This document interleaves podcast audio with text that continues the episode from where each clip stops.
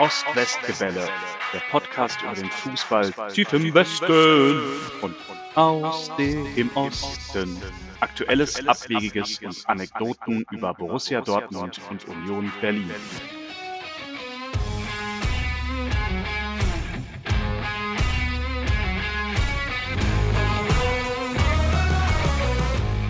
Hallo Tim. Hallo Henry. Frohes neues Jahr wünsche ich dir. Das wünsche ich dir auch und die Grüße haben ja einen relativ weiten Weg von hier aus. Ja, Gruß aus Kapstadt nach Kreuzberg. Das ist äh, schön für dich, aber natürlich eine absolute Frechheit. Ja, finde ich auch, aber ich meine, du kannst dich jetzt wirklich nicht beschweren. Du warst ja ungefähr 27 Mal im Urlaub im letzten Jahr. Insofern habe ich doch da ein bisschen was aufzuholen, oder? Das ist richtig, das könnte dein Jahr, dein Urlaubsjahr werden. Du hast auf jeden Fall, glaube ich, zwei, drei Reisen gut. Äh, ja, man kann dich aber gut verstehen, anders als mich. Ich höre auch keine Dschungelgeräusche. Ähm, wie ist denn das Wetter bei euch? Fantastisch. Äh, eigentlich ziemlich perfekt. Äh, sind so 28 Grad. Die Tage sind relativ lang. Hier ist ja Sommer und wir haben so eine Tageslänge von 14, 15 Stunden Sonne am Tag. Und hast halt immer so einen leichten Wind vom Meer her, das ist echt angenehm. Oh ja, und ähm, das heißt, äh, ihr lasst es euch da gut gehen, beziehungsweise äh, arbeitet vielleicht auch von da. Genau. Ähm, wenn man bei dir heute schon nichts hört äh, und, und den leichten Wind jetzt gar nicht so vernehmen kann, dann würde ich hier gleich nochmal so ein paar Geräusche machen. Denn ähm, ich habe mir vorgenommen, ich habe hier noch den, äh, weiß nicht, können wir hier so, so Schleichwerbung machen? Also ich habe so einen IKEA Adventskalender, den habe ich nicht aufgemacht, also zumindest nicht alle Türchen. Und ich hatte mir jetzt vorgenommen, während wir hier aufnehmen, noch die restlichen sieben, acht Türchen wegzuschnuckern. Ähm, genau, ich weiß nicht, ob man das hören kann, aber ich streue das dann zwischendurch mal so ein. Was ist denn da so drin? Sind da so Ersatzteile drin für Möbel? so Schrauben. Das wäre ehrlich Ja. gesagt gut, weil wenn ich hier zum Ikea in äh, Tempelhof oder in, nach Tempelhof fahre, dann warte ich da ja meistens irgendwie ein halbes Stündchen, bis ich da irgendwie so eine Schraube für den Billy-Schrank bekomme. Genau. Äh, ja. Nee, leider ähm, Schokolade und tatsächlich ja auch irgendwie zwei Gutscheine. Ich glaube am 6. und am 24. Okay, aber das ist ja relativ vorhersehbar dann, ne? Hast du den geschenkt bekommen oder hast du dir den selber geschenkt? Noch schlimmer, es ist überhaupt nicht meiner. Wiebke hat den, glaube ich, von ihrer Mama geschenkt bekommen und ähm, ich esse den jetzt einfach auf. Okay, ja, dann Gruß an Wiebkes Mama. Was ist beim Weihnachtssingen? Nein, ähm, fängt relativ weihnachtlich an hier, diese Sendung, ne? Am, am 9. Januar. Nee, war ich nicht, aber, aber du oder nicht? Ich war in der alten Försterei beim Weihnachtssingen, ganz genau. Wir hatten allerdings auch wirklich Glück, haben ausreichend Karten zusammenbekommen mit allen, die, äh, ja, die da sein sollten. Das heißt, die Eltern konnten auch mit und äh, ja, so ein paar Leute, mit denen man sonst im Stadion so ist. Also erweiterte Bezugsgruppe und das war echt ganz schön, super nett, äh, so dass also von den von den Kindern bis zu den Eltern alle da sein konnten. Das war echt schön. Und Cool. äh, ja, da hatten wir im Zuge dessen auch gehört, dass in Dortmund ja inzwischen auch ein relativ großes Weihnachtssingen äh, es wohl geben soll. Und mein Papa machte sich so ein Mhm. bisschen darüber lustig, dass die Dortmunder sich da irgendwie der großen Weihnachtssing-Tradition so ein bisschen auf die Brust getrommelt haben. Was? Wir machen das doch schon seit 2017. genau, das meinte er wohl. Das ist keine Tradition. Ich würde mal sagen, wir haben das Größte, aber ähm, heißt es, ihr habt eine längere Tradition? Ja, so ist es. Also ähm, bei Union geht es zurück auf das Jahr 2003 und soweit wir das recherchiert haben, war das tatsächlich das erste Weihnachtssingen dieser Art in einem Fußballstadion, während das inzwischen also von Aachen bis Dresden, von keine Ahnung, Hamburg äh, bis nach München offensichtlich gang und gäbe geworden ist und da irgendwie hunderttausende Leute am Tag vor Weihnachten in die Stadien gehen und ein paar Weihnachtslieder absingen. Aber na, wir haben es erfunden. Ja, herzlichen Glückwunsch. Und äh, wie kam es dazu? Also habt ihr einfach äh, eine, sozusagen eine Tendenz zu Weihnachtsliedern oder gab es da eine spezielle Begebenheit? Ähm, eigentlich ein bisschen eine bekloppte Geschichte, ehrlich gesagt. Angefangen hat das damit, dass da ein äh, Fanclub 2003 einfach äh, ins Stadion eingebrochen ist, wenn man so will. Also die sind da einfach über den Zaun geklettert und haben da Weihnachtslieder gesungen am Tag vor Weihnachten. Das fing also mit 89 Leuten an. Das war also, finde ich, für, für einen Start, der nicht offiziell organisiert war, schon eine ganz ordentliche Anzahl. Und dann ist das schlecht, ja. von da an weitergewachsen. Und inzwischen ist das natürlich eine große, große Nummer. Das Stadion ist mehr als voll. Man muss losen, wie eigentlich immer bei Union, wer überhaupt ein Ticket kriegen darf. Und die Schwarzmarktpreise waren horrend, das muss man auch sagen. Also der Bedarf übersteigt das Angebot äh, bei weitem. Also das, ähm, ich habe hier so ein paar äh, Bilder vor äh, Augen von letztem Jahr, also die aktuelle Session sozusagen. Ja. ja sieht sehr, sehr schön aus. Ähm, und dann werden tatsächlich Weihnachtslieder gesungen oder werden auch zwischendurch so ein paar Fangesänge angestimmt? Ah ja, also zum einen ist es natürlich so, dass das Stadion ja praktischerweise und auch die Vereinsklamotten optisch sich ganz gut ins Weihnachtsbild einpassen und man also eine Weihnachtsmannmütze sehr gut mit einem rot-weißen Trikot kombinieren kann optisch und das Stadion ja auch rot ist und insofern ja, da also glaube ich, das macht natürlich für den stimmungsvollen Charakter äh, nochmal zusätzlich was her.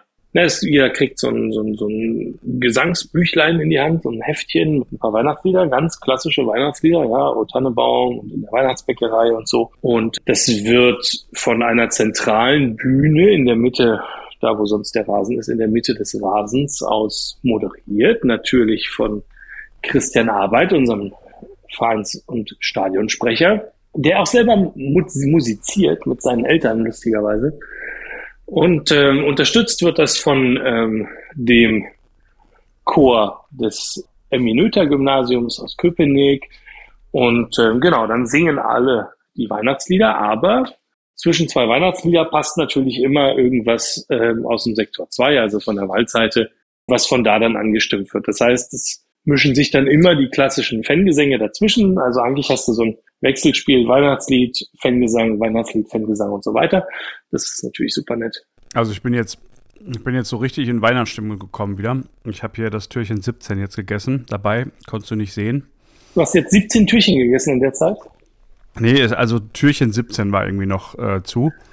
Das war so ein Schokoladending mit Karamell gefüllt. Deswegen hatte ich gehofft, dass du ein bisschen länger ausführst, was ihr da singt, weil ich muss erstmal den Mund wieder leer kriegen. Aber du, du hast mich nicht enttäuscht. Du möchtest leider nicht, dass ich singe.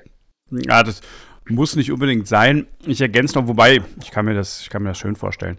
Ähm, Aber ich hallo, ergänze hallo, mal kurz. Eigentlich bist du doch hier der musikalische von uns. Ja, ich, ähm, also wir könnten ja mal vielleicht im nächsten Jahr, dann habe ich noch ein bisschen Vorbereitungszeit, äh, mit so einem kleinen Podcast-Singen irgendwie äh, anfangen. Also in zwölf Monaten oder was? In zwölf Monaten. Oder ähm, vielleicht einfach mal live von dem, von dem Weihnachtssingen nächstes Jahr ähm, senden. Ja, du wolltest ja eh Mitglied werden. Ich finde das gut. Ich ergänze noch kurz, in Dortmund ist natürlich alles äh, immer ein bisschen größer und pathetischer. Also wir haben da irgendwie so eine riesen Kapelle stehen und ähm, dann wird, werden auch Weihnachtslieder gesungen und da sind auch so Chöre und das ist alles irgendwie riesig. Ich glaube, da wird auch oft von der Tribüne aus gesungen.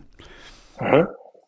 Was ganz schön ist, manchmal, wenn ich so, wenn ich so mit meinem atheistischen Herzen irgendwie sowas wie Opium fürs Volk brauche, dann ähm, gucke ich mir, und es so in die kalte Jahreszeit geht, dann gucke ich mir an, Leuchte auf mein Stern Borussia. Ähm, und zwar in der Version vom Weihnachtssingen. Ähm, das kann man nur jedem empfehlen, der äh, so ein bisschen, ja, also A, der BVB-Fan ist und der dann auch noch äh, so ein bisschen Seele, Seelenstreicheln oder wie man das nennen will, braucht. Mhm. Ich finde sowieso, dass, also ich bin ja auch Atheist, damit wir das dann auch mal geklärt haben. Willkommen Schön. im atheistischen Fußball-Podcast. Ähm, Keiner konnte das ahnen, dass es äh, schon nach elf Minuten dazu kommt, aber ja. Mhm. genau. nach 30 Episoden meinst du? Also, ja. aber ich finde, dass so ein, so, ein, so ein Fußballspiel hat ja wahnsinnig viel von äh, zur Kirche gehen. Also, weil du, du machst dich erstmal auf den Weg, ähm, du machst dich da hübsch für, also zieht sich ja irgendwas an. Ähm, Dann guckt man anderen dabei zu, wie sie irgendwas machen. Es sind keine Pfarrer, die da rumrennen, aber so. Und das Ganze folgt ja einer gewissen Liturgie auch, ne? Also dieses vorher die Hymne und welche Lieder werden gespielt und so. Bei mhm. den meisten Vereinen hat das ja eine gewisse Abfolge und dann wird das gesamt äh, gemeinsam gesungen und so. Das ist natürlich, da, da gibt's gewisse Parallelen, wo ich verstehen kann, wenn Leute sagen, da das, das ist wie in die Kirche gehen. Mhm. Am Wochenende ist es auch noch, also idealerweise. Und ja, mir reicht das auch vollkommen. Ich brauche da Jesus auch nicht für. Ja, ich glaube, das heißt ja vielleicht auch nicht umsonst Hochamt äh, in der Kirche. Also das passt ja wirklich tatsächlich auch ganz gut. Ähm, ja. Das Einzige, was mir fehlt, ich bin ja tatsächlich ähm, erst relativ spät zum Atheismus gekommen. Also ich war früher nämlich katholischer Messdiener lange und ähm, habe auch ähm, Religions-LK gehabt. Was mir fehlt, sind diese kleinen Schellen, die man als Messdiener hatte, weißt du? Diese, diese Glöckchen, mit denen man vielleicht ab und zu nochmal läuten könnte soweit ich es in Erinnerung habe, sind unten auf dem äh, Rasen auch Messdiener. Die haben so Trillerpfeifen immerhin.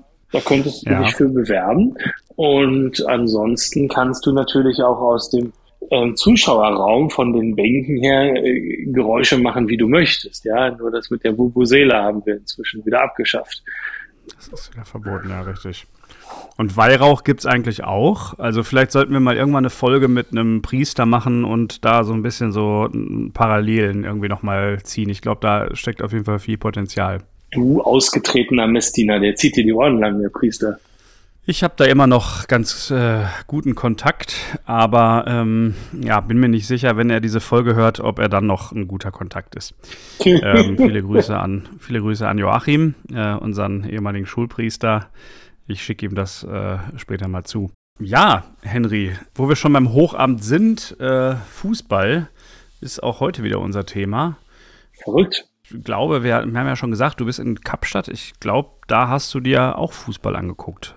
Ja, so ist es, so ist es, so ist es. Wir waren am Wochenende beim großen Kracher Cape Town City FC gegen die Orlando Pirates. Sag nicht, mhm. du hast von beiden Vereinen noch nie gehört, das hatte ich vorher auch nicht. Nein. Nein, ja, genau. Ja, das ähm, hatte ich befürchtet. Ich muss auch sagen, ich stecke im südafrikanischen Vereinsfußball natürlich auch nur äh, sehr eingeschränkt drin. Aber es war eine lustige Erfahrung, also wirklich äh, total abgefahren. Und äh, ja, wie stellst du dir sowas vor, bevor ich zu viel erzähle? Also ich stelle mir vor allem mal vor, dass äh, das Gras wahnsinnig saftig ist, weil ich mich so an Stellenbosch und die Umgebung da erinnere und auch die den Botanischen Garten in Kapstadt. Und dann, ja, stelle ich mir das vor, so ein bisschen vielleicht wie so ein äh, Rugby-Match irgendwie, so gibt ein paar Hotdogs drumherum und vielleicht so ein bisschen so eine amerikanische Stimmung? teils, teils. Also zunächst mal war die Anfahrt ein totales Chaos. Das, es war im DHL-Stadion, im großen äh, Stadion von Kapstadt, WM-Stadion von 2010. Das hat so 70.000 Plätze. Das ist gigantisch große Schüssel. Und es war vielleicht so ein Viertel voll, würde ich schätzen. Und es war aber vorher ein Chaos. Also rings um das Stadion, kilometerweit, ist halt alles zusammengebrochen. Und wir waren auch erst weit nach Anpfiff im Stadion. Und da waren wir auch nicht die Einzigen. Also das kam dann zur Halbzeit, kamen dann auch Leute rein. Aber die hatten alle eine unfassbare gute Laune. Das finde ich hier unten immer so bemerkenswert, wie, wie gut gelaunt alle sind. Und entsprechend natürlich in so einem großen Ding ist der, der Rasen natürlich nie jetzt mhm. die grüne Wiese, die du dir vorstellst, zumal noch deutlich mhm. erkennbar Rugby-Markierungen ähm, auf dem Rasen waren. Also diese aha. typischen Rugby-Kreuze waren dann noch überall aufgemalt. Ja, ja genau. Also es, der, der Rasen sah wahrscheinlich weniger grün aus, als du ihn dir vorstellst. Ansonsten war die Stimmung einfach sehr ausgelassen. Ich, ja, der Stadionsprecher hat ein bisschen mehr animiert, als äh, Christian Arbeit das zu pflegen tut. Allerdings ähm, hatte ich nicht den Eindruck, dass es wahnsinnig nötig ist. Also da waren halt ganze äh, Trommlergruppen in ähm, irgendwelchen abgefahrenen Kostümen und ansonsten war es einfach bunt. Es war super bunt, extrem laut für die Anzahl an Menschen, die da drin war. Was schätzt du, wie viele da waren? Also wenn das 20.000 waren, waren das viele. Ich möchte mir nicht vorstellen, wie der Verkehr erst zusammenbricht, wenn da wirklich mal 70.000 hingehen. Und ähm, aber das waren ja die Anzahl an, an, an Rhythmusinstrumenten, die da mitgeschleppt wurden, die waren recht hoch und äh, entsprechend ausgelassen. Wurde da halt auch äh, jubiliert. Und ja, also es war wirklich bunt. Ich habe nämlich alle möglichen Trikots gesehen von allen möglichen Vereinen. Also jeder, der irgendwas Fußball verbundenes zu Hause im Kleiderschrank hatte, hat es offensichtlich angezogen. Was ich besonders verrückt fand, war, dass ich ganz viele Leute gesehen habe, die Klamotten von den Kaiser Chiefs anhatten. Das ist der äh, Rekordmeister aus Johannesburg. Die haben so gelbe Klamotten. Die, hab, die, die, die kenne ich tatsächlich.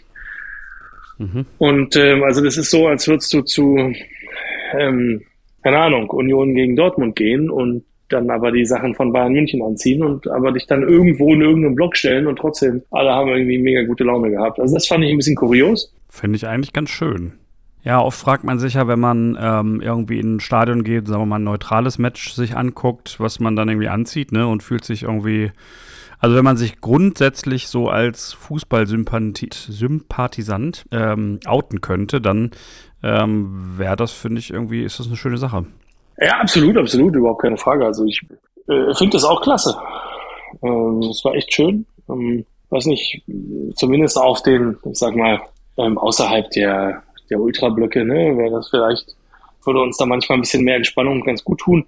Äh, es gab auch, ja. also es gab, ich habe ein deutsches Nationaltrikot gesehen. Ähm, ich habe ähm, aber auch ganz viel englische Trikots gesehen, also Premier League Trikots, Manchester United viel, äh, Arsenal viel, genau. Also alles Mögliche dabei. Und ja, ähm, es war alles, alles etwas chaotischer ansonsten drumherum, als man das von uns gewohnt ist. Nicht nur der Verkehr, wir hatten aus Neugier uns ähm, VIP-Tickets äh, geklickt, weil Business Lounge kostete umgerechnet 25 Euro und ich dachte, ich muss rausfinden, was es dafür gibt. Wir haben erst nach Ende der Halbzeitpause die Lounge überhaupt gefunden. Okay. Weil auch verschiedene Ordner uns in verschiedene Richtungen geschickt hatten und niemand so richtig wusste, wo es ist und wir dann irgendwann auf der Polizeistation aufgegriffen wurden und dann da mal einer sagen konnte, wo man hin muss und dann war da aber die Tür verschlossen und bla. Also es war richtig geil, als hätte so der Berliner Senat irgendwie so ein Ding organisiert, dachte ich mir. Ähm, ja, ist richtig gut. Und ähm, dann kann man da aber nicht, nicht frei saufen, was ich irgendwie lustig gefunden hätte für 25 Euro. Nein, es gab dann Voucher. Äh, zwei Getränke, ein Essen. Ah, dann hat man so, okay. so mhm. Gutscheine in die Hand bekommen und konnte das dann, konnte das dann eintauschen. Ja, also wie auch zu Hause. Der Aufpreis für Businessloge, den kriegst du nicht abgegessen oder abgetrunken, weil der Unterschied war immens, weil die einfachen Tickets waren sehr günstig. Es war halt so um, um die fünf Euro. Ähm, genau. Und das, also für, für zwei Bier und eine Wurst brauchst du nicht 20 Euro bezahlen hier unten. Dann hätte ich nur noch eine Frage dazu. Und zwar, wie ist das Spiel denn ausgegangen? Völlig unverdienter Heimsieg. 2 zu 1. Irgendwie 30 Prozent Ballbesitz und halb so oft aufs Tor geschossen für die Heimmannschaft, aber irgendwie ein 2 zu 1 rausgeholt nach Rückstand. Insofern, ja, entsprechend gut war die Stimmung. Das kann ich mir gut vorstellen. Wäre ich gern dabei gewesen und ähm, hast du dir danach, doch vielleicht noch eine Frage, hast du dir danach selber was gekauft? Also Trikot, Merchandise, whatever? Wir gehen ja oft zum Fußball, wenn wir unterwegs sind. Portugal beim Fußball, waren in, Frankreich beim Fußball, haben wir ganz kurz drüber gesprochen. Ich pflege normalerweise eine Mütze mehr mitzunehmen, also eine Basecap. Ich trage oft Caps. Ähm, mhm. Und äh, genau, ich habe auch vom Cape Town City mir ein Basecap mitgenommen, ja. Das ist aber alles. Also ich habe zu Hause, ich trage von Union kaum Trikots. Ich habe super wenig Trikots. Ich bin nicht der, der sich jedes Jahr alle drei Trikots kauft. Und das finde ich jetzt auch albern, das dann hier zu machen. Zumal, also, mein Gott, wann trägt man die wirklich?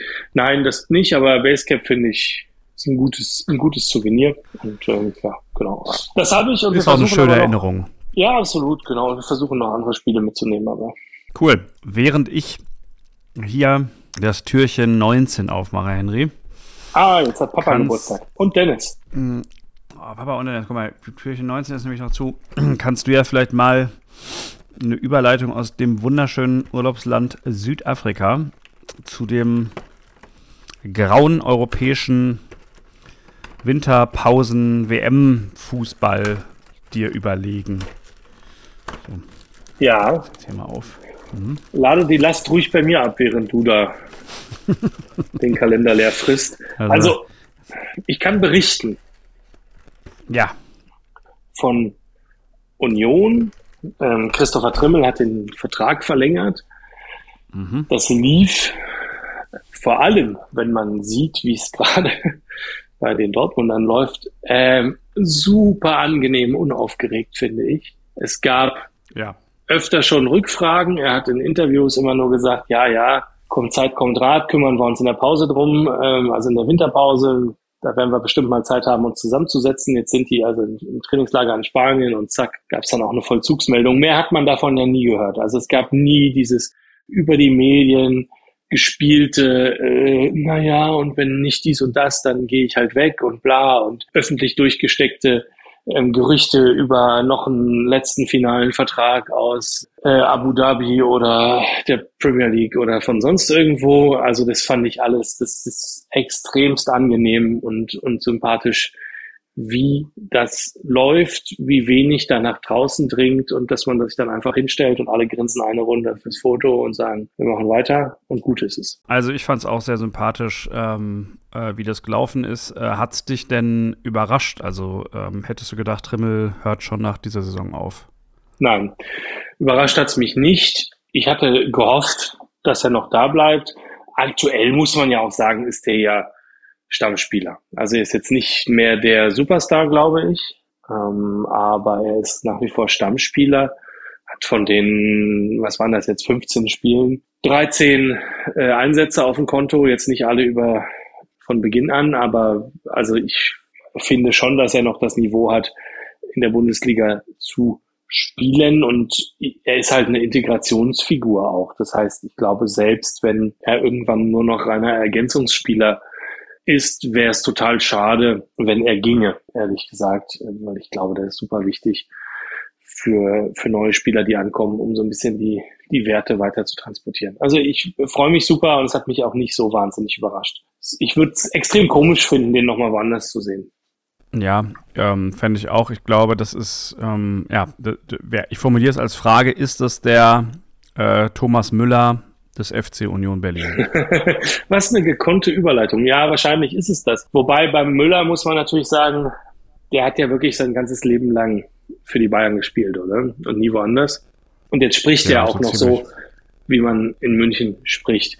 Christopher Trimmel ist dann jetzt zehn Jahre da und kann kein Wort Berlinerisch und der kann noch nicht mal Hochdeutsch. Das ist halt, also sobald der drei Sätze sagt, weißt du ja, A, Österreicher.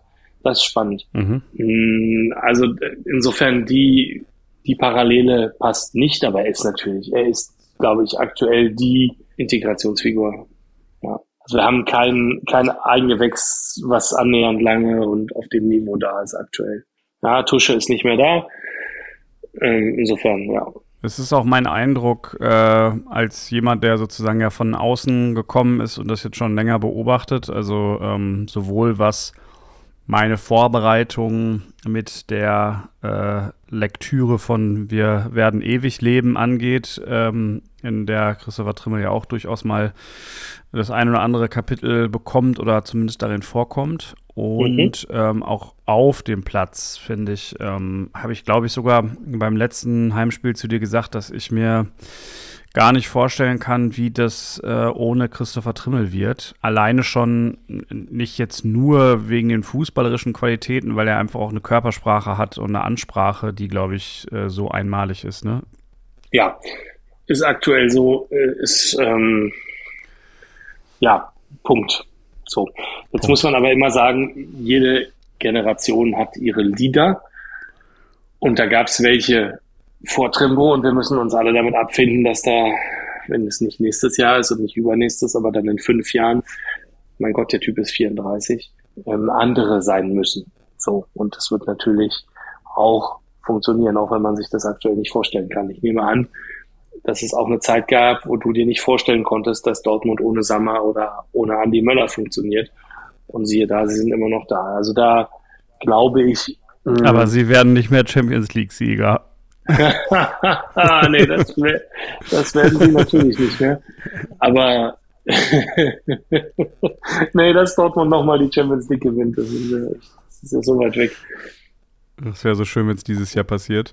Aber ähm, ja, vielleicht, ja. Er hat ja im Interview gesagt, äh, wenn ich es richtig gesehen habe beim Kicker, dass er äh, sich vorstellen kann, Trainer zu werden. Also vielleicht bleibt er als Integrationsfigur ja einfach bei Union, wenn Urs Fischer dann äh, nach Bayern geht.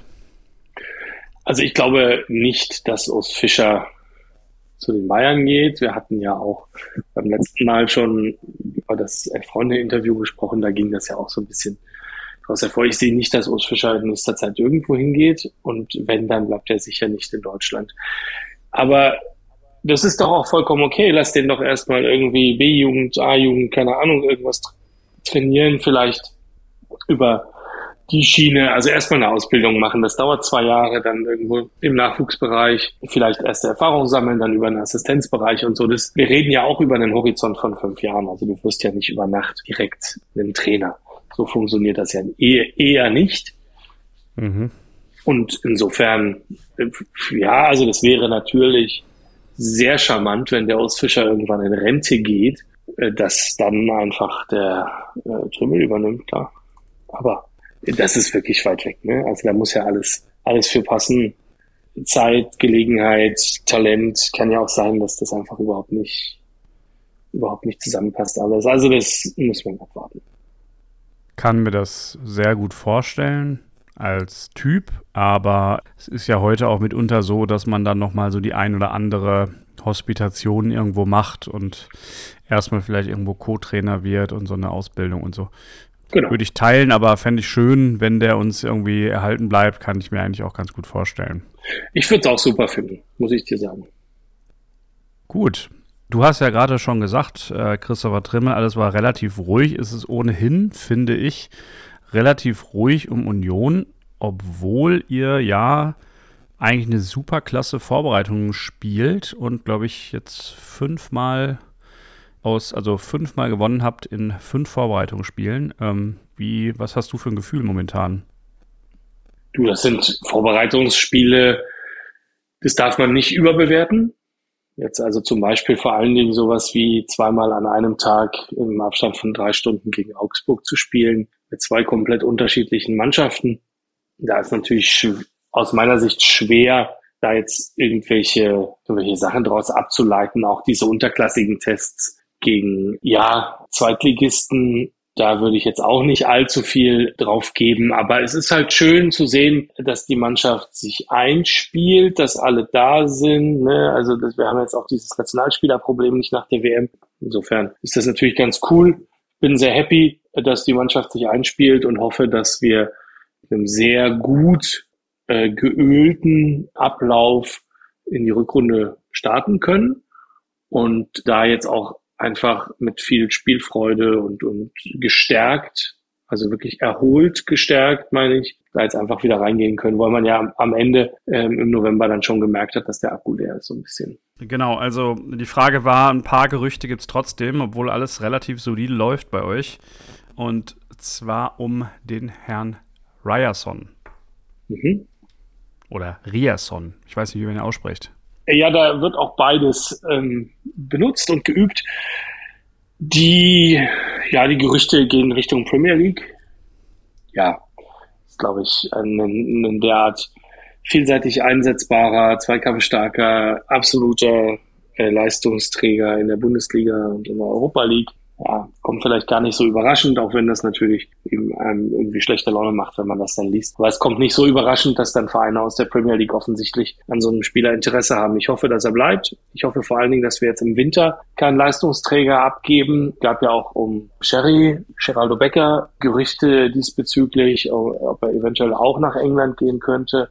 Ähm, eventuell auch zu Nottingham Forest, da wo Taiwo Avoni ist. Das können, könnten die wieder zusammenspielen. Ja, ich hoffe, dass beide äh, erstmal jetzt bleiben, da jetzt einfach gar nichts passiert.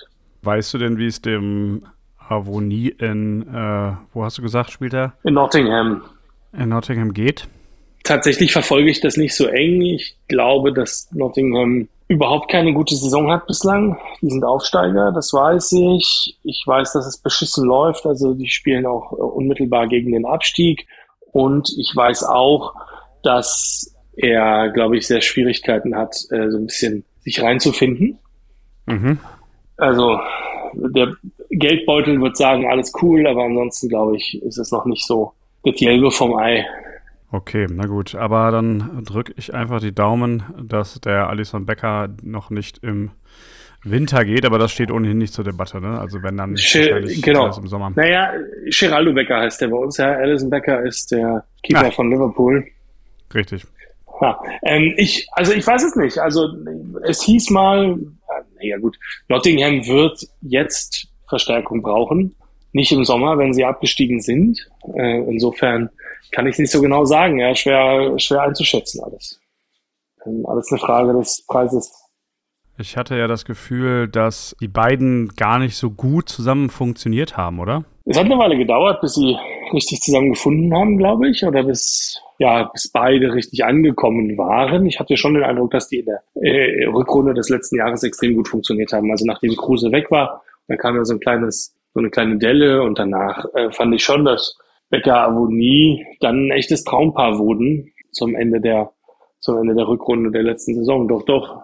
Ähm, aber ob das natürlich äh, in, in Nottingham mit einem anderen System, anderer Trainer, andere Liga, ja, ganz andere Idee gegen den Abstieg, äh, mit viel mehr Druck. Ähm, ob das natürlich aus dem Stand genauso funktionieren würde, wer weiß das schon. Das weiß man nicht, das stimmt. Ich kann noch nachreichen, äh, der Taiwo Avoni ist Rekordtorschütze in Nottingham. Allerdings mit vier Saisontoren. Mit wie viel? Äh, und mit vier Saisontoren. Und insgesamt äh, hat der ganze Verein zwölf Tore geschossen. Also ich glaube, da sieht es nicht so richtig gut aus. Nee, läuft nicht. Welchen Platz sind die? Immerhin noch auf Platz 15 ähm, mit, naja, aber nur zwei Punkten Abstand zum, äh, zu den Abstiegsplätzen. Mhm, genau. Okay, verstanden. Ja, da wird dann wohl, also ich denke schon, dass man da bemüht ist, die Rückrunde so zu spielen, dass man auch nächstes Jahr Premier League planen kann. Ja, keine Ahnung, was passiert. Ich kann es dir nicht sagen. Union hat einen großen Vorteil, nämlich, dass wir eigentlich jetzt schon anfangen können, darüber nachzudenken, wie der Kader in der nächsten Saison aussehen soll. Mit den knapp 30 Punkten, die es jetzt sind, müsste es schon mit dem Teufel zugehen, wenn das Richtung zweiter Liga läuft. Das heißt, ich glaube, wir können so früh anfangen wie noch nie. Ich hoffe aber, dass jetzt im Winter auf der Abgangsseite bei den Stammspielern nichts passiert. Wir geben gerade äh, Spieler aus der zweiten und dritten Reihe so ein bisschen ab oder auch aus der vierten. Und ähm, das ist auch völlig okay. Aber ich hoffe, dass der Rest erstmal zusammen bleibt. Also ich hoffe, dass Julian Riasson da bleibt und ich hoffe, dass Geraldo Becker da bleiben, mindestens bis zum Sommer. Ich glaube, dass es bei Geraldo Becker nicht realistisch ist, dass er für immer da bleibt. Bei Julian Riasson würde ich es mir sehr, sehr wünschen zumindest. Mhm.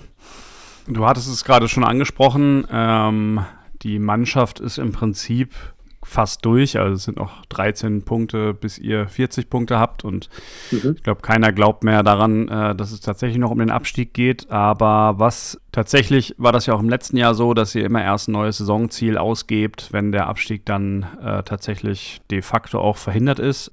Mhm. Aber wenn du trotzdem mal ein bisschen mutmaßen würdest, wo kann es hingehen dieses Jahr? Ja, also letztendlich äh, haben wir weiterhin, glaube ich, die Situation, wo wir am wenigsten Druck haben von allen Mannschaften, die da oben mit dabei sind. Wenn man auf die Tabelle guckt, dann ist es wahnsinnig eng. Das heißt, vom zweiten bis zum ähm, siebten sind es was, drei Punkte. Ähm, mhm. Und äh, das ist natürlich, also das ist ja für die Mitte der Saison, das ist ein Wimpernschlag, ne? Das ist an einem Spieltag kann der siebte der zweite sein und umgekehrt. Das ist natürlich, boah, äh, ich, finde ich, finde ich hart jetzt zu sagen, na, wir werden auf jeden Fall Fünfter. So, ich denke, dass du sehr realistische Chancen hast, wenn nicht alles scheiße läuft, äh, zumindest unter die ersten sieben wieder zu kommen. Und ich glaube, das wäre doch ein Riesenerfolg und äh, damit wäre ich auch überglücklich. So. Aber, und das sage ich immer an dieser Stelle, wenn wir Elfter werden, dann passiert halt auch nichts. Absolut. Ähm, ein bisschen schade wäre es für uns, weil wir ja, ähm, oder zumindest du ja auch schon das ein oder andere internationale Spiel gesehen hast, live und das ja auch eigentlich immer Spaß macht. Aber ja, ähm, grundsätzlich wird es an der Basis nichts verändern. Mit welcher Mannschaft soll es denn gelingen? Also wir hatten, oder ich hatte hier mal in unserer Vorbereitung kurz vorher geschrieben, Mannschaft der Rückrunde. Hm, hast du gesagt, kannst du so ein bisschen aus dem Bauch heraus machen. Ähm, genau, wen stellst du denn da so auf? Ja, ich äh, hängt jetzt natürlich davon ab, ob Leute gehen. Ja, wenn ich, wenn ich sage, ich hoffe, dass keiner geht, dann heißt es für mich, dass wahrscheinlich ähm, Jurolec, Knoche und Daniel Joduki die drei Innenverteidiger bleiben. Ich gehe davon aus, dass wir auch mit dem Spielsystem weitermachen. Für mich ähm, Riasson und Trimmel auf den Außen und äh, vorne auf jeden Fall äh, Becker, dahinter Haberer.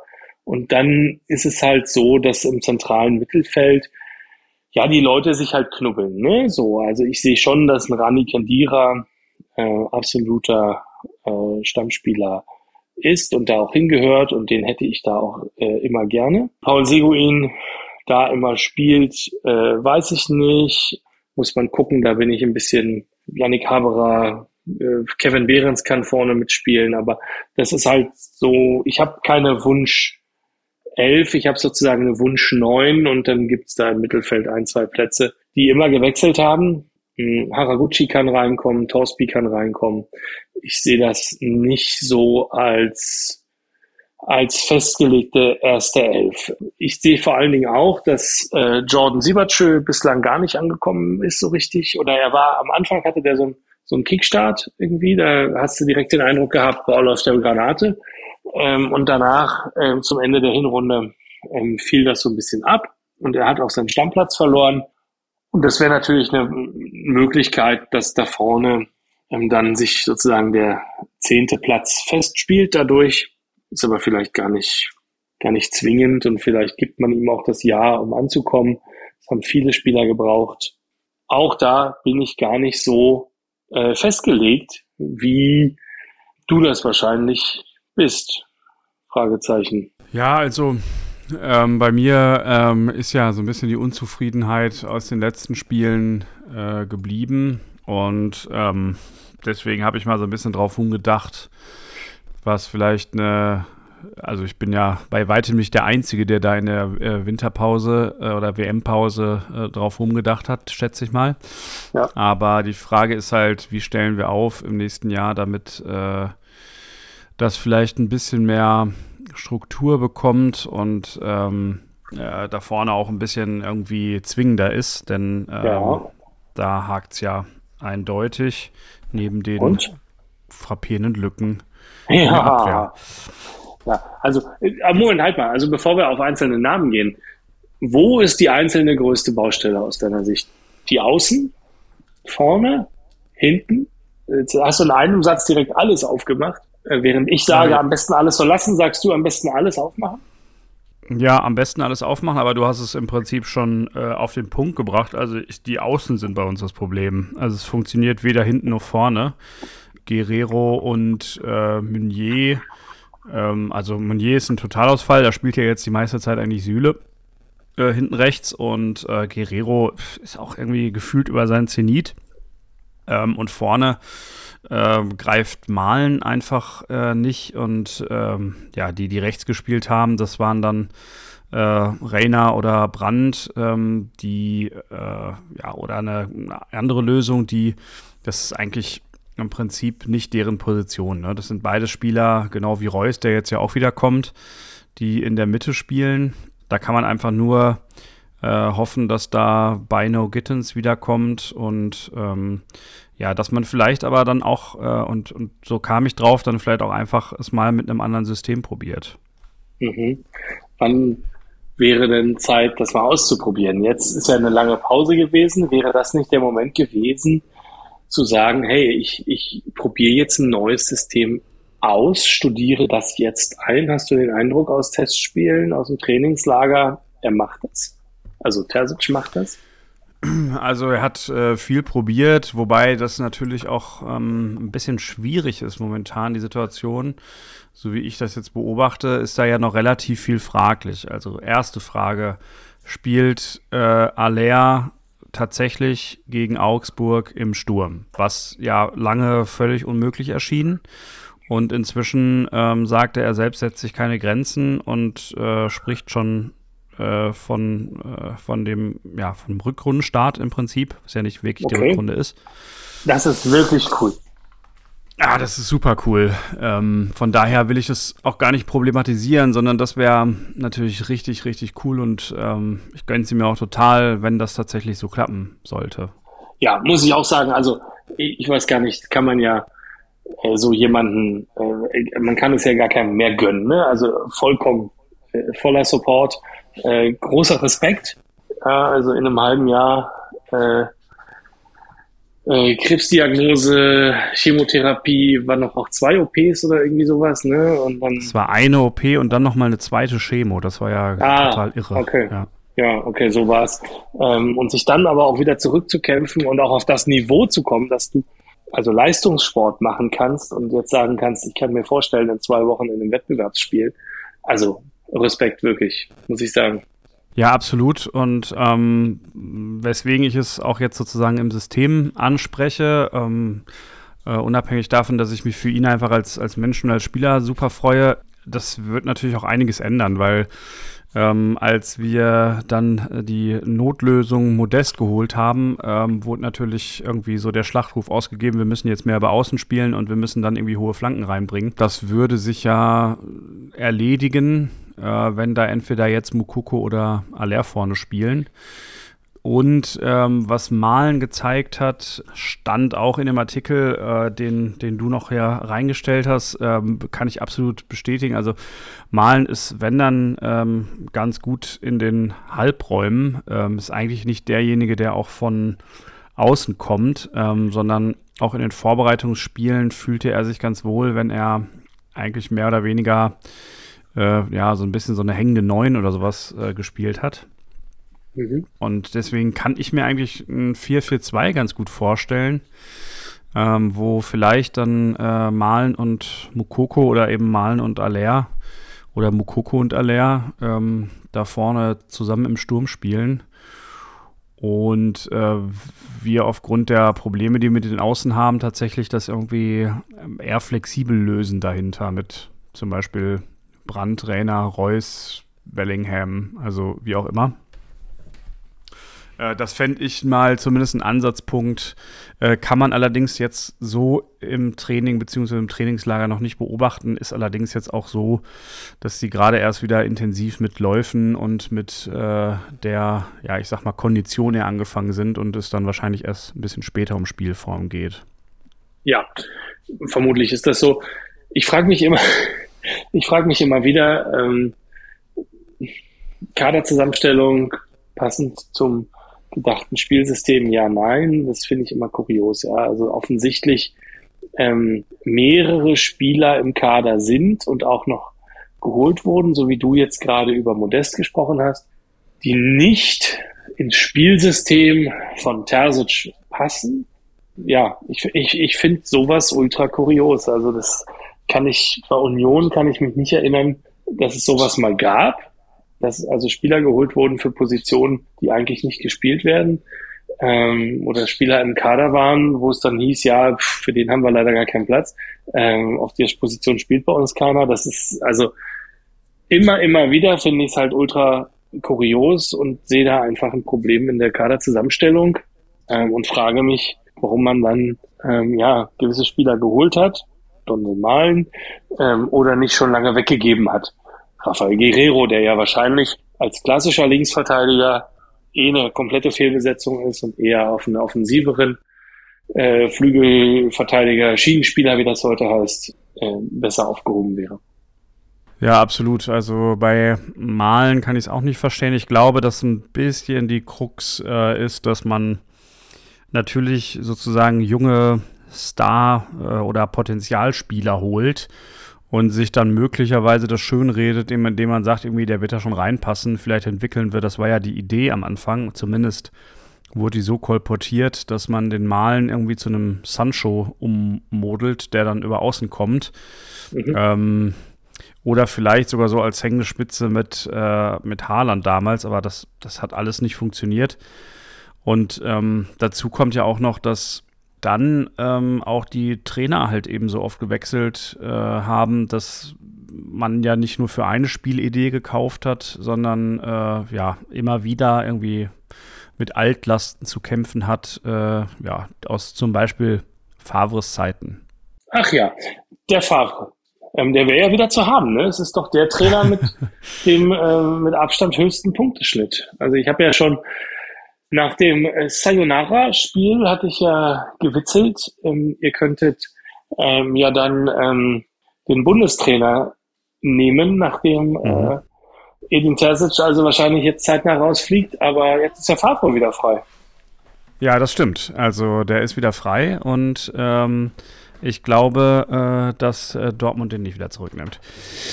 Ähm, ja, der ist bei Nizza heute rausgeflogen, ne? Und äh, genau. Wir jetzt wieder zu haben. Ja, nein, also äh, ist keine realistische Option. Wobei, ähm, du hattest gerade gesagt, Spielsystem, also Terzic, das ist eben, das ist eben auch so eine Frage. Ähm, Gibt es da überhaupt ein Spielsystem oder war das vielleicht auch in der Saison, wo der DFB-Pokal gewonnen wurde, möglicherweise auch einfach ein guter, guter Trainerwechsel, weil Favre eben das Spiel ziemlich begrenzt hat ähm, und mit Terzic A Offenheit und B ähm, Vertrauen und, und C Motivation kam. Ähm, ich bin sehr gespannt, was die Rückrunde bringt, weil ich denke mal, das wird auch für Terzic eine entscheidende Bewährungsprobe werden. Ja, glaube ich auch. Äh, ja, glaube ich auch. Punkt. So, und jetzt, wenn man natürlich so guckt, ach ja, was macht man als Dortmunder? Man guckt immer nach Gladbach, oder? Wäre der Farke mhm. nicht der bessere gewesen? Ja, das musste er auch erst beweisen, aber vielleicht können wir uns ja zumindest noch irgendwie den Benze Baini schnappen im Winter und äh, den Nico Schulz dafür loswerden, vielleicht auch den Emre Can. Das wäre mir jetzt erstmal Gladbach genug für die Rückrunde. Ja. Ähm, und äh, ja, also wären wir schon bei den Gerüchten, die es momentan so gibt da ist ja auch noch äh, Kamada im Spiel äh, von Eintracht Frankfurt. Ich glaube, dass der nur noch einen Vertrag bis zum Sommer hat. Ähm, sie bei ihm auch, oder? Wenn ich das richtig verstanden ja, habe. Ja, ist bei beiden so und ähm, bei beiden wäre es eben so, wenn die Vereine noch Geld für die Spieler haben wollen, wäre es jetzt eine gute Gelegenheit.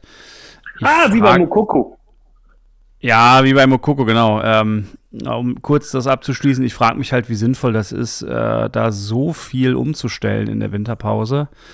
Aber gut, ähm, ja, Mokoko, das ist ein, äh, das ist ein ganzes Thema für sich. ja, und deswegen möchtest du jetzt gar nicht drüber sprechen.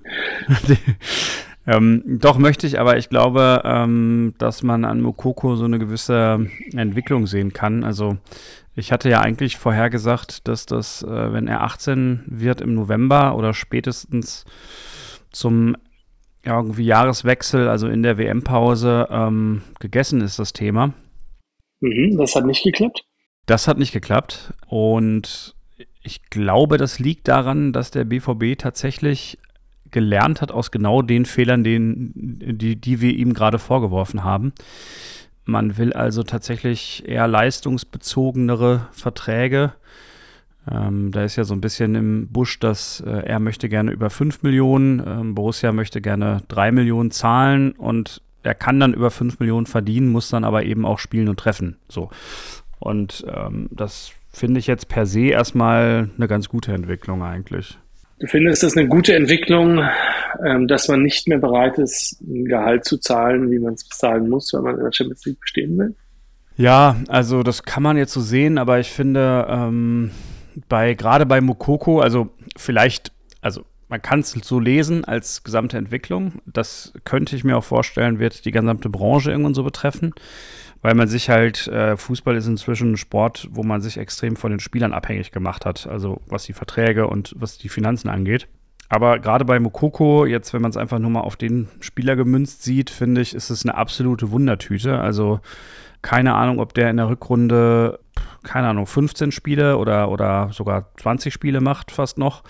Ähm, und dabei irgendwie 15 Tore schießt oder ob der gar nicht mehr gebraucht wird, ähm, weil Aller vielleicht ab Spiel 1, 2, 3 tatsächlich trifft. Und so sieht es in der nächsten Saison ja gefühlt auch aus. Also ist ein bisschen die Frage, macht man sich tatsächlich da so abhängig und in zwei Jahren schleppen wir Mokoko immer noch mit, hat aber nie das Leistungsniveau gefunden, was wir uns erwartet haben. So und ähm, von daher finde ich es jetzt erstmal per se nicht so schlecht.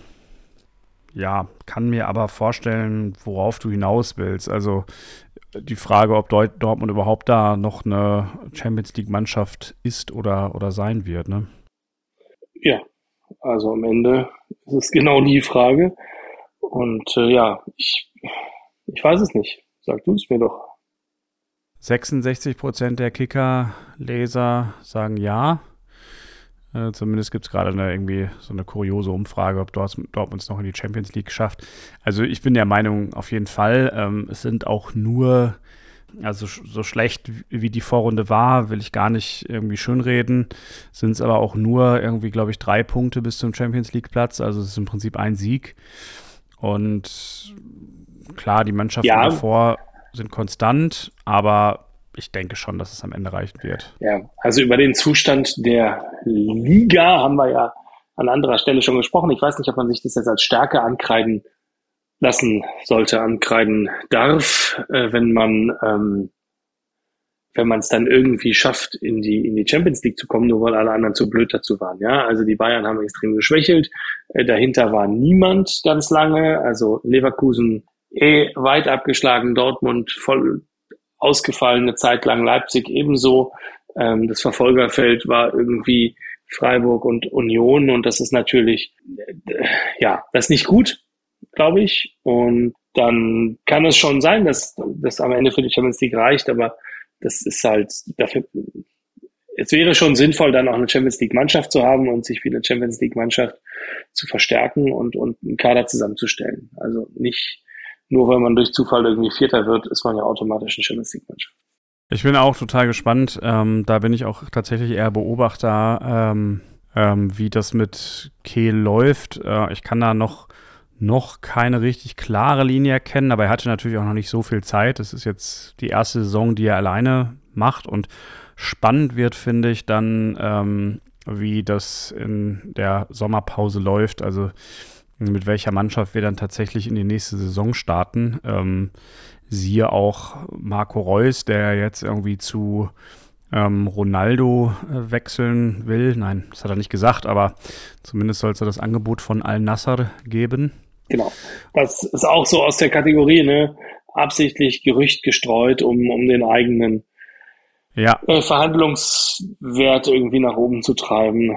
Ja. ja, genau. Und deswegen, ich meine, das mit Mokoko war ja ähnlich, dass der da irgendwie mit seinem Berater, der war, saß dann irgendwie bei, ähm, bei Sky irgendwie in der Sendung und hat irgendwie fabuliert über irgendwelche Vereine. Und also ganz im Ernst, äh, ich kann mir beides nicht vorstellen, aber ich frage mich halt, wie mutig ist dann Kehl zum Beispiel zu sagen, tatsächlich, äh, Marco Reus spielt jetzt seine letzte Saison und wir fangen dann wirklich mal ganz neu an. Ohne dass ich jetzt von mir aus sagen würde, das ist eine wahnsinnig gute Idee, aber das wäre zumindest mal ein klarer Schnitt, ne? Und da bin ich einfach gespannt, was da passiert. Ja, also immer äh, zwei Perspektiven da drauf. Ne? Zum einen haben wir vorhin abgefeiert, dass Christopher Trimmel irgendwie in seinem zehntes Jahr bei, bei Union spielen wird und auch wenn er vielleicht dem Alter her irgendwann nicht mehr klarer Stammspieler sein wird, das wird zwangsweise kommen ähm, finden wir das alle schön und gleichzeitig sagen wir, oh cool, klarer Schnitt bei Reus finden wir gut. So, jetzt bin ich natürlich selber jemand, der schon seit drei Jahren sagt, äh, Reus ist eine Bürde für die Mannschaft, weil viel zu viel auf ihn zugeschnitten wird, wenn er da ist. Er ist viel zu unzuverlässig, viel zu anfällig und so weiter. Andererseits, ja, frage ich mich auch, wo ist denn da noch, also wo ist denn die BVB-DNA, wenn, wenn einer wie Reus weg ist? Ja, das ist genauso sehe ich es auch. Also zwei Herzen schlagen in der Brust. Ähm, klar, wir wollen uns nicht unseren äh, Kapitän verlieren und ähm, das ist ja wirklich eine Geschichte, die sowohl Trimmel als auch Reus, die vielleicht in den nächsten Jahrzehnten so gar nicht mehr passiert. Keine Ahnung. Aber wäre es für die Mannschaft sportlich vielleicht und auch um sich sozusagen in der neuen ähm, Struktur zu finden, besser. Ich würde sagen, ja. Deswegen, ich bin mal gespannt. Er hat das ja auch selber im Interview relativ offen gelassen. Ich hatte eigentlich erwartet, er dementiert es direkt, aber ähm, macht sich da tatsächlich auch Gedanken. Ob er vielleicht auch nochmal, das wäre ja tatsächlich auch für ihn, glaube ich, so die letzte Möglichkeit, nochmal entweder viel Geld zu verdienen oder neue Herausforderungen irgendwie zu finden. Ja, ähm, klar. Ja, bin ich gespannt. Ja, ich auch. So, ich bin da auch sehr gespannt, ähm, bin eh sehr gespannt, wie das Gesicht des BVB aussehen wird in der nächsten Saison. Wir werden es erleben, aber ich, ja, gehe nicht davon aus, dass der ganz, ganz, ganz große Umbruch jetzt schon im Winter kommt. Das kann ich mir eigentlich auch nicht vorstellen. Ähm, und Mokoko wenn man halt.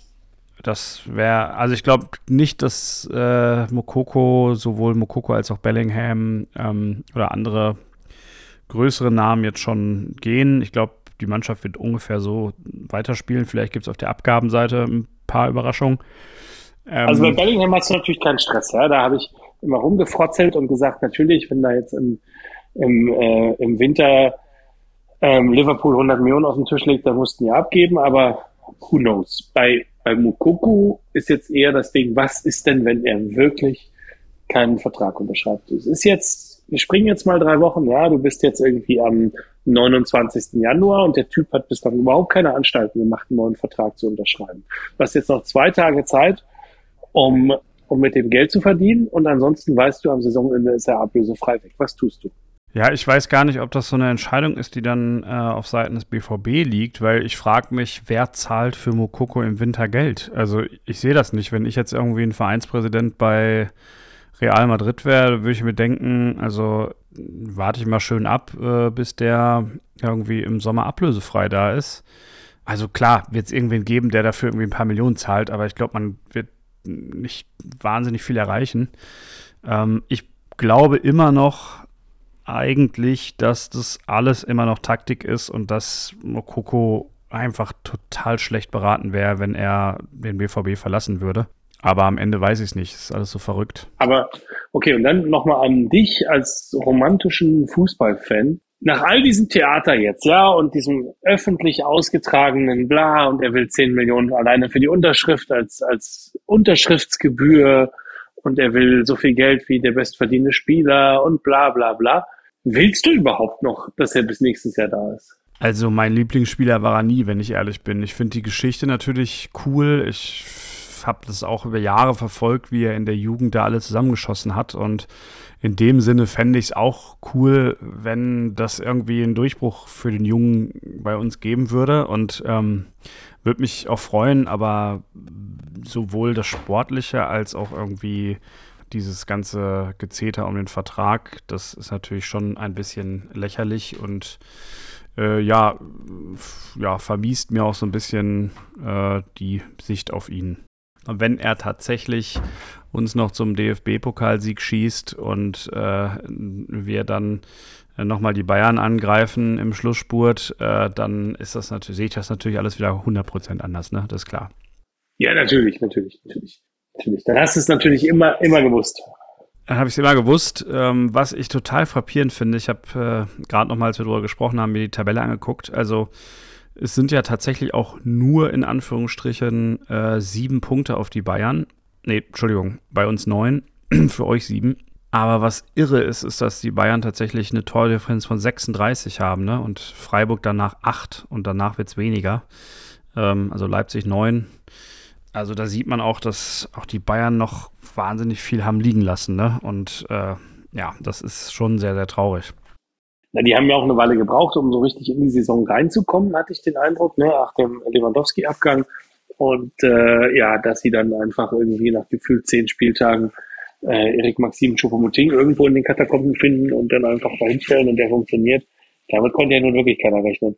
Ja, es ist absurd. Äh, die sind, glaube ich, sehr gut äh, in Schwung gekommen und es müsste dem Teufel zugehen, wenn die nicht wieder Meister werden. Und ich weiß nicht, wie oft in den letzten äh, zehn Jahren Dortmund einen neun Punkte Rückstand auf Bayern nochmal gut gemacht hat. Ich würde dagegen wetten. Ich würde auch dagegen wetten, aber tatsächlich sind ja noch alle drei Wettbewerbe drin. Von daher freue ich mich jetzt auch einfach mal auf die Rückrunde und ähm, setze jetzt einfach mal die schwarz-gelbe Vereinsbrille auf und, und freue mich irgendwie. Ähm, ist ja tatsächlich auch noch gar nicht die ganze Hinrunde gespielt, sondern auch da fehlt uns ja im Prinzip noch, fehlen uns noch zwei Spiele oder drei sogar, um da ein endgültiges, nee, zwei Spiele, ähm, um da ein endgültiges Fazit zu ziehen. Deswegen, Ich freue mich, ich freue mich auch äh, darauf, äh, wenn es wieder anfängt und vielleicht äh, tippen wir einfach mal aus dieser Motivation heraus äh, den ja. Start. Kicktipp, unser qualifizierter Tipp für die nächsten Partien der Schwarz-Gelben und der Eisernen. Zwei Sachen dazu. Also zum einen hast du natürlich recht, ja. Wir wissen, in zwei Spielen haben wir erst eigentlich eine richtige Hinrundentabelle. Noch weniger als das Aufholen von neun Punkten in einer Rückrunde ist Dortmund allerdings jemals das Aufholen von neun Punkten aus zwei Spieltagen. Glück davon gehe ich ganz fest aus. Also ich sag mal so, Herbst, Herbstmeister werden wir nicht mehr.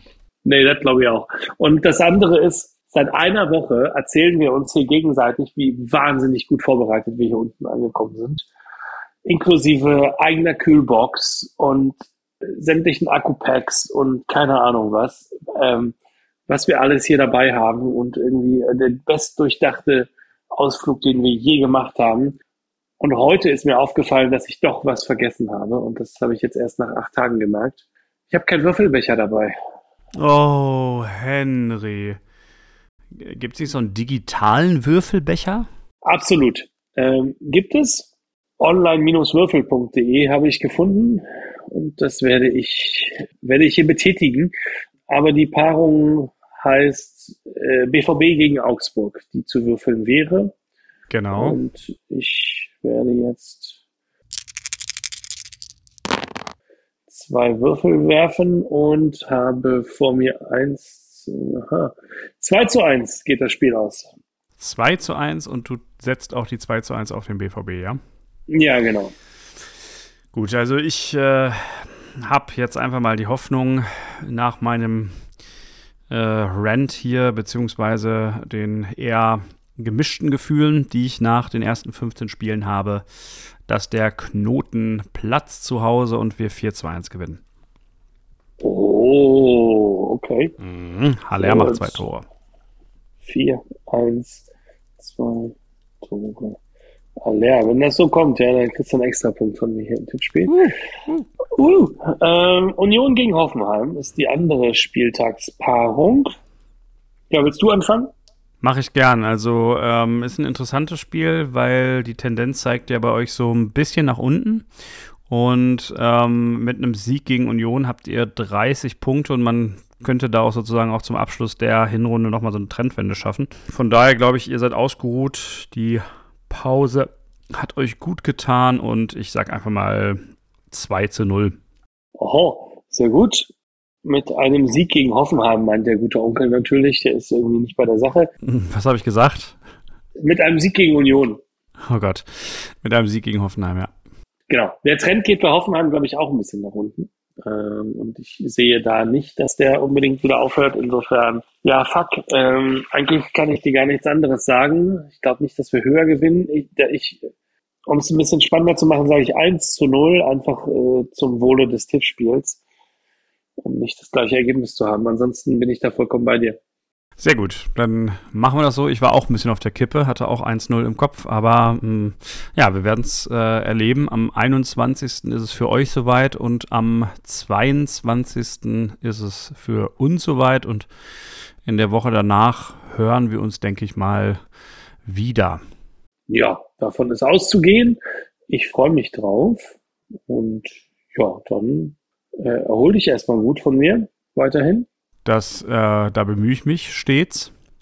Und äh, ich wünsche dir bzw. euch noch äh, eine schöne Zeit in äh, Kapstadt. Und ähm, ja, genau. Äh, ich denke mal, zu einem Fußballspiel werdet ihr nicht nochmal gehen, aber doch. genießt den doch, doch nochmal. Wo, wo ja. soll es denn dann noch hingehen? Ah, ich habe noch ein paar, äh, ein paar äh, im Plan, ehrlich gesagt. Mal gucken, was ah, wir ja was wir wirklich machen. Ich habe ähm, zweite Liga hier All-Stars gegen TTM. Ich habe noch ähm, Stellenbosch ähm, auf dem Zettel ähm, und ich habe auch noch die Cape Town Spurs auf dem Zettel. Das ist auch zweite Liga und eigentlich äh, auf jeden Fall möchte ich unbedingt am 27. Stellenbosch gegen Cape Town City. Das ist ein Derby sozusagen, weil ich äh, das eigene Derby Hertha gegen Union verpassen werde. Aber wir werden sehen, äh, wo es uns hin verschlägt. Aber ich schaue, dass wir noch was mitnehmen. Ja? Das ist sehr gut. Ähm, nächstes Jahr komme ich dann einfach mit und äh, dann gucken wir uns die Spiele da an. Ich würde dich auch bitten, in Stellenbosch, wenn du da bist, noch irgendwie ein Glas Wein für mich mitzutrinken. Ja, das haben wir also tatsächlich gestern und vorgestern schon ganz gut erledigt, aber es kann durchaus ah, sein, gut. dass es nicht dabei bleibt. Wenn das noch mal passieren sollte, dann äh, stoßt auch mit auf mich beziehungsweise auf den Podcast an. Und dann wünsche ich euch noch eine gute Zeit. Viele Grüße nach Südafrika. Danke, Grüße nach Berlin und seid lieb zueinander.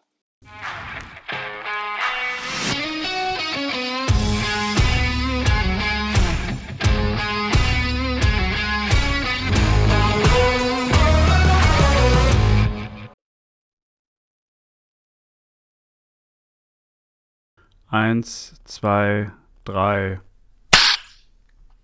Oh, das war viel später. oh mein Gott. Ähm, naja.